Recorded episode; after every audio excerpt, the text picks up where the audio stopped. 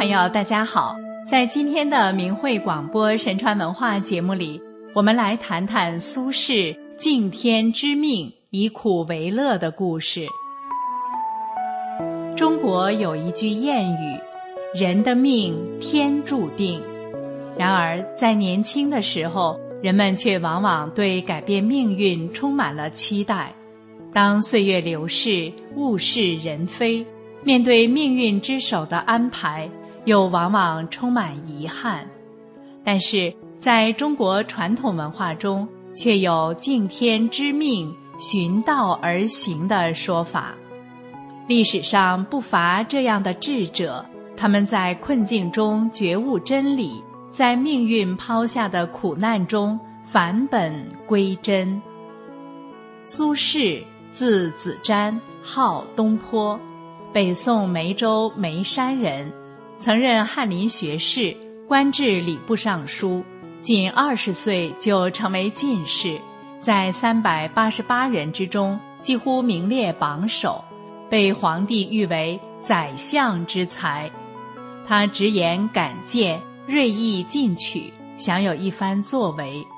用他自己的话说：“嫉恶如仇，欲有邪恶。”则如蝇在石，吐之乃已。然而，在他激流勇进之时，一场牢狱之灾却把他从人生的顶峰推到了谷底。公元一零七九年，发生了著名的乌台诗案。有人指称苏轼在诗文中诽谤朝廷，诬陷者千方百计罗织罪名，想把苏轼置于死地。苏轼被捕入狱，被关押四个多月，免于死罪的苏轼被流放到黄州。物质上的贫困却使得他有机缘躬身静思，直面人生的起落。据《冷斋夜话》记载，在苏轼被折去往黄州的路上，发生了一件事情。当快要抵达均州时，苏轼的弟弟苏辙做了一个梦，梦见自己与云安和尚、圣寿寺的聪和尚出城迎接五戒和尚。第二天谈起来时，云安和尚、聪和尚也都道出自己做了同样的梦。苏辙抚掌大笑道：“世上果真有三人做同样梦的事，真是奇怪啊！”当他们见到苏轼说起这件事时，苏轼说：“我八九岁时曾梦见自己是个出家人，往来于陕右地区。我母亲怀孕的时候，梦见一个僧人前来投宿，那个僧人瞎了一只眼。”云安和尚说：“五戒和尚正是陕右人，瞎了一只眼。他老年在高安游化。”后在大禹圆寂，算起来他圆寂已经有五十年了，而这一年苏轼正好四十九岁。在他的诗作《南华寺》中曾写道：“我本修行人，三世积精炼，中间一念诗，受此百年浅。”在过去的佛家修炼中。往往是累世修行，一世修不成，转下一世接着再修炼。历史上这样的事例非常多。正是在黄州期间，苏轼回首审视自己的命运，并开始潜心研习佛法。到了黄州，苏轼从未遇到过的艰苦困顿的日子来了。苏轼是清官，两袖清风。到了黄州，全家人的吃饭成了问题。一开始，每月把仅有的一点钱分成三十份，挂在房梁上，每天早上用画叉挑下一串，做当天的生活费，然后将画叉藏起来。后找到一块废地，荆棘瓦砾满目疮痍，苏轼别无选择，带领全家老小。清除瓦砾，革除荆棘，深挖细整，终于整理出五十亩田园。看到苏轼有了田地，四邻相率助举杯，人人知我囊无钱。在辛苦劳作之外，苏轼扁舟草履，放浪山水间。他在《东坡志林人生有定分》中写道：“亦人生自有定分，虽易饱，亦如功名富贵，不可轻得也。”意思是，难道人生有如天定，就是能吃饱肚子这件事，也和功名富贵一样？并非轻易就能得到吗？物质的匮乏却可以造就精神的升华。在困境中，苏轼以苦为乐，从不悲观。他写下了下面这首词：《临江仙》。夜饮东坡醒复醉，归来仿佛三更。家童鼻息已雷鸣。敲门都不应，倚杖听江声。长恨此身非我有，何时忘却营营？夜阑风静胡文平，小舟从此逝，江海寄余生。前所未有的困难中，苏轼却悉心关照着身边的每个人。家童白天太累。晚上回来敲门敲不开，苏轼就独自到了江边。长恨此身非我有，何时忘却营营？这个典故出自《庄子》：“汝身非汝有也，全汝行，抱汝生，无使汝思虑营营。”人的身躯只是一个物质存在，并不是真我。世间营营之事，只不过是名利情仇，不值得留恋。小舟从此逝，江海寄余生。人生如一叶扁舟，随遇而安，超然物外，即是心安。在佛教看来，身体是皮囊，心为身累，心为身腹。当面对苦难。泰然处之，才能见到其他不同的真实物质和境界的存在。公元一零八四年，苏轼从黄州折贬往汝州，途经九江，见到了奇美雄伟、氤氲变幻的山景，名满天下的庐山。于是他写下了著名的《题西林壁》。横看成岭侧成峰，远近高低各不同。不识庐山真面目，只缘身在此山中。诗人寥寥数语，却道出了这样的一个道理：不同的层次、不同的角度，所见都不会相同。即便当下感受再真，也都不是事情的本来面貌。诗人写道：“不识庐山真面目，只缘身在此山中。”人站在自我的立场，往往看不清真相，唯有放下观念，才能突破局限；放下自我，才能看见真我。苏轼曾经在一篇名为《超然台记》的文章中写道。彼游于物之内，而不游于物之外。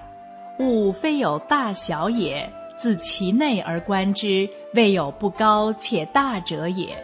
彼其高大以临我，则我常眩乱反复，如戏中之官斗，有焉知胜负之所在？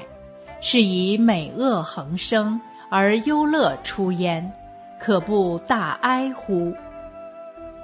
大意是说，人们局限在事物之中，而不能站在其外。事物本无大小之别，如果人只是从内部来看它，没有不觉高大的。他以所谓的高大的形象横在我们面前，那么我常会眼花缭乱、反复不定了。就像在缝隙中看人争斗，又哪能知道谁胜谁负呢？因此心中就有了好与不好的区别，忧愁也由此产生了。这不令人非常悲哀吗？经过了黄州的百般艰辛，苏轼的精神世界升华到了新的境界。世间万事万物的存在，无论高低贵贱，都是值得珍惜的。他在《前赤壁赋》中写道：“且夫天地之间，物各有主，苟非吾之所有，虽一毫而莫取。”为江上之清风与山间之明月，耳得之而为声，目遇之而成色，取之无尽，用之不竭，是造物者之无尽藏也，而吾与子之所共事。就是说，何况天地之间，物各有主，若不是归我所有，即令一毫也不能取。只有江上的清风，以及山间的明月，耳听到的声音，眼睛看到的景色，取之不被禁止，用之不竭，这是造物主的无尽宝藏，是每一个人感知天地大道的凭借。在中国画艺术中，往往以山水为主体，宏大高远。而人很渺小，正是体现了古人对于宇宙造化的敬畏之心。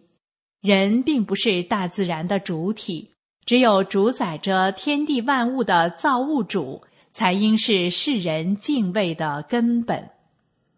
苏轼集中在诗词文赋中，“造物”一词共出现五十九处，在一首诗中写道。造物之无久念归，四连衰病不相违。造物者知道我修炼回归的心意，我遭遇的困苦与身体的病痛，也都是天意的安排，不应该认为是难以承受的痛苦。当解除了第一次流放，苏轼又回到朝堂。在他五十七岁时，升迁为二品官员，任礼部尚书，这是苏轼担任的最高官职。但是，仅仅在两年之后，在同僚的又一次嫉妒与排挤之下，被远放惠州，开始了人生中的第二次流放。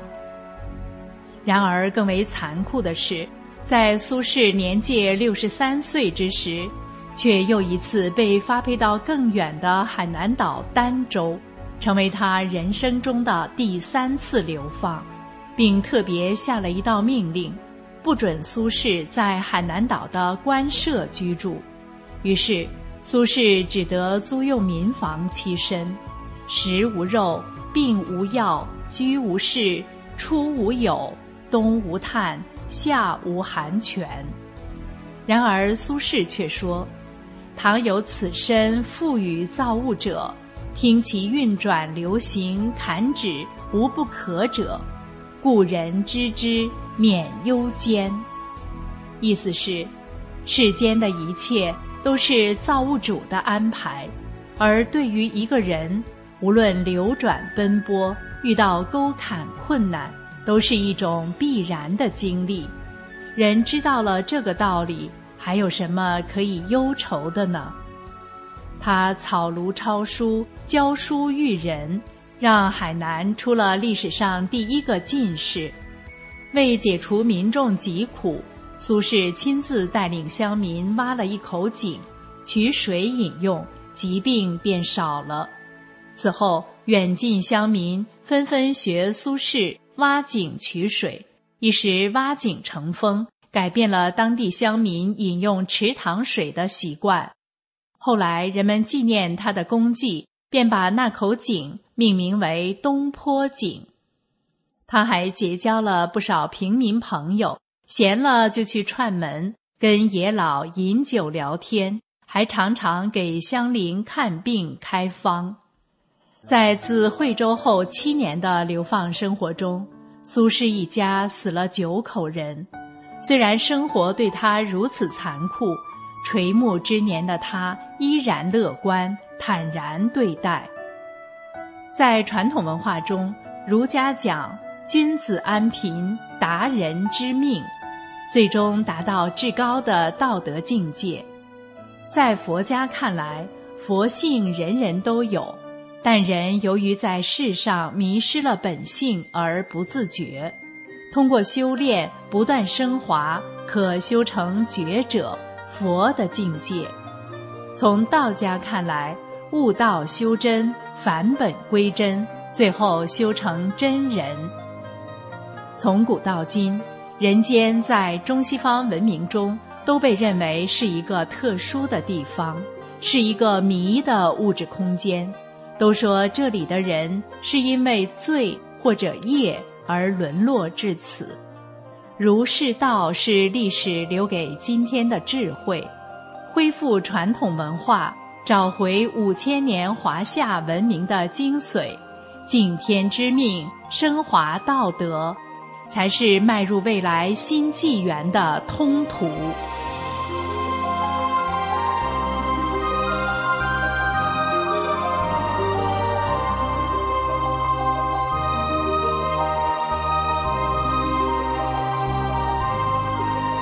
听众朋友，苏轼的故事就为您讲到这里，我们的节目时间也到了，感谢您的收听，下次时间再见。